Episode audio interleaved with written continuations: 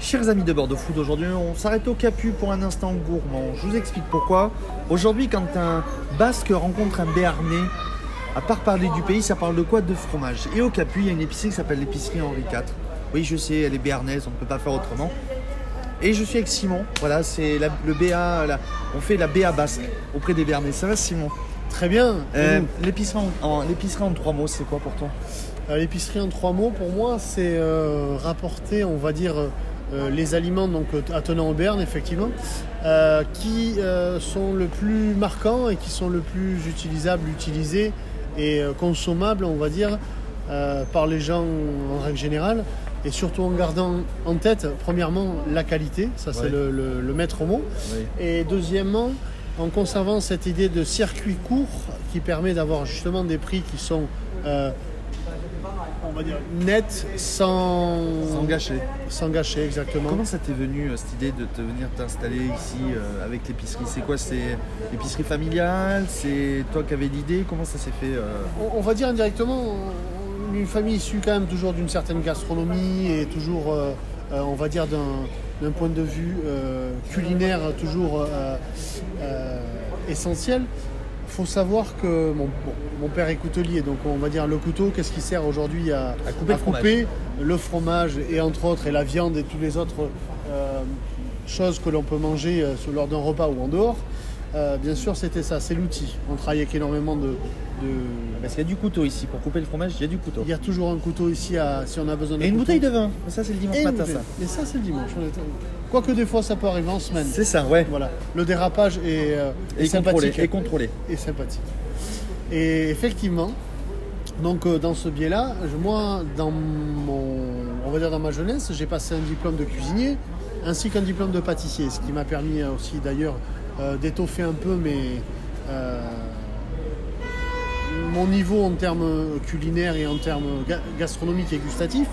Euh, ce qui fait que naturellement, au bout d'un moment dans ma carrière personnelle, je me suis retourné bien sûr euh, vers la, gastronomie qui a toujours été quelque chose que je tenais à cœur. Euh, mais j'en ai voulu faire mon métier. Donc après, pourquoi Bordeaux? Ben, Bordeaux, si je devais faire ce que je fais aujourd'hui chez moi, on est déjà assez à le faire. Sauf qu'aujourd'hui, je trouvais que ce concept-là et un stand entièrement dédié au Béarn, n'existant pas à Bordeaux, je pense que c'était une lacune qu'il fallait combler.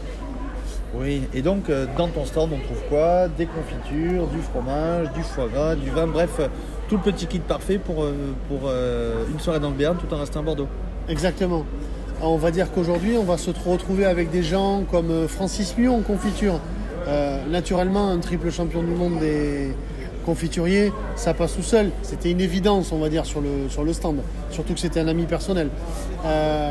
Aujourd'hui, on va retrouver la ratate, le jambon, la copa, le saucisson. Le copa- la copa est béarnaise. Bien sûr, celle-là l'est du moins. Euh, L'origine de la Copa, effectivement, est euh, corse, euh, comme tout le monde le sait. Euh, puis elle est, elle, est, elle est- elle est venue couler beaucoup vers le- du côté de l'Italie.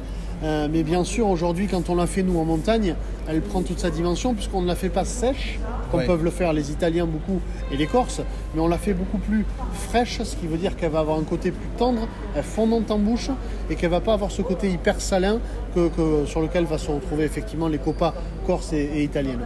Donc on a un côté très euh, léger en sel, plus un côté super poivré puisque c'est une salaison et une salaison mérite euh, d'avoir le poivre et le sel qui lui incombent bien sûr. Tu m'as donné faim. Euh, le fromage donne euh, vraiment tous les affinages. Le fromage en fait on rentre dans quelque chose qui est totalement saisonnier. C'est-à-dire que là, Parce que t'en as pas toute l'année. ben non, si c'est du fermier bien sûr, il y a une période dans laquelle on a Et un creux. Là, février. On va, on va y rentrer dedans, tout à fait. Euh, Puisqu'en fait, j'ai fait moi-même mon stockage des produits, puisque le, le- faut savoir qu'aujourd'hui, les fabricants, donc producteurs, bergers, fromagers, euh, aujourd'hui fabriquent euh, pendant toute l'année, mais que pendant cette période qui est attenante, on va dire, à, de décembre à juin. D'accord. Donc, ce qu'ils font, simplement, bien sûr, c'est avoir, euh, à partir du mois de juin, la transhumance qui est faite euh, régulièrement, la montaie en estive, ce qu'on appelle l'estive de repos ou Donc l'estive de autre travail. alimentation pour un Exactement. autre fromage. Ou alors pour un repos carrément des bêtes. Ça peut être, on les monte en estive, pas forcément que pour les faire travailler, Mais pour aussi leur prendre du lait, faire dodo. mais aussi pour faire dodo, pour manger une, une alimentation top, c'est-à-dire qu'elles ne trouveront pas en plaine. Bien sûr, on a de l'herbe en plaine, elles mangent de l'herbe en plaine. Ouais. Mais là, il y a une herbe d'une autre qualité, euh, bien plus, euh, on va dire, euh, Nutritive. oui, et puis même il y, a, il y a un fruité, il y a des fleurs, c'est très fleuri. C'est, on est, on Donc, est dans quelque chose de 100%. Au final, on a ton, ton fromage est fleuri, ton fromage Tout à fait. a, a un goût de vacances, un goût de reviens-y. Exactement. Et, et donc, euh, et donc dans, dans tout ça, euh, tu es au marché des Capucins donc du mardi au dimanche sauf le samedi.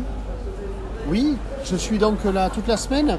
Euh, le lundi, effectivement, il faut bien que j'ai un jour pour aller chercher mes, produits et faire le tour de mes vallées. Euh, et je peux vous dire que ça prend un peu de temps parce que quand on a tout en zigzag de A à Z pour aller d'un côté à l'autre. Et effectivement, le mardi, ça commence avec une clientèle qui, elle, revient du week-end, euh, qui se retrouve un peu en, en carence. Donc c'est vrai que c'est une belle journée. Des journées un peu plus faibles mercredi, jeudi. Et effectivement, on rebondit derrière sur le vendredi, qui est une journée continue, qui est une très belle chose d'ailleurs et justement qui nous permet euh, aujourd'hui d'avoir euh, euh, la possibilité d'offrir aux gens, plutôt que d'aller dans une grande surface, dans une sortie de, semaine, de venir chercher des produits fermiers de qualité, donc à ces horaires-là, à des horaires de sortie de bureau, Ouais. ce qui n'était pas vraiment fait jusqu'à avant. 21h. Oui, tout à fait. Et peut-être éventuellement, si l'idée continue dans son bout de chemin, l'été l'amènera une- peut-être une heure de plus, ce qui permettra vraiment Tout est d'avoir quasiment une presque semi-nocturne. quoi. Et on te retrouve sur Facebook aussi? T'as les- Bien sûr, l'épicerie d'Henri IV se retrouve sur Facebook. Euh, si on me cherche, c'est pas dur. hein. La première chose que vous verrez en tapant ça, c'est ma tête. Donc euh, je pense que vous vous y retrouverez. Et est-ce qu'on te retrouve sur bordeauxfoot.fr euh, prochainement? Ah, mais ça sera avec grand plaisir. Merci Simon Au revoir.